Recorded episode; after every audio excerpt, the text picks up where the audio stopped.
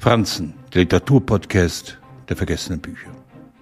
Wie aus einem Tunnel heraus stiert ein junger Offizier auf das mögliche Anwachsen seines Vermögens. In der Besetzung von Feger Frisch begegnen wir ihm in Pickdam, als ihn seine Mitspieler von einer seltsamen Gräfin erzählen, die Gewinnkarten beim Pharao-Spiel voraussehen kann. Alexander Puschkin weiß um die Ränke der gehobenen Gesellschaft, um ihre Mythen, um ihre Verführbarkeit. Sein Offizier macht sich an die Gesellschafterin der Gräfin heran, begegnet ihr selbst, bittet sie, ihm das Geheimnis zu verraten, droht ihr gar, doch sie schweigt. Beim Anblick einer ungeladenen Pistole stirbt sie vor Schreck an einem Herzinfarkt. Die Klarheit der Klassiker macht sie so beliebt. Es steht nie in Frage, was der Autor uns mit auf den Weg geben will. Es gibt die gute Seite, es gibt die schlechte Seite, die Sprache ist exquisit und das Ende ein Fanal.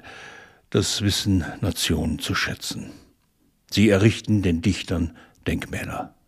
Puschkins Roman Pikdam können wir heutzutage als Allegorie auf alles Mögliche verstehen. Zwar dreht sich die Geschichte ums Glücksspiel, doch die Gier, dem Besiegen des Gegners am Kartentisch, verleiht die Geschichte etwas Exemplarisches. Der Geist der Gräfin wird den Offizier heimsuchen, ihm die drei Gewinnkarten verraten, auf die er in St. Petersburg nacheinander sein Vermögen setzen wird, bis er fälschlicherweise auf die Piktant trifft, den Verstand verliert und ständig drei, sieben Ass, drei, sieben Dame murmelt. Die Verblendung führt zum Ruin. Die Aussicht, das eigene Vermögen durch die Kenntnis dreier Karten zu vervielfachen, gleicht der Sehnsucht nach Wiedererlangung längst verlorener politischer Einflusszonen.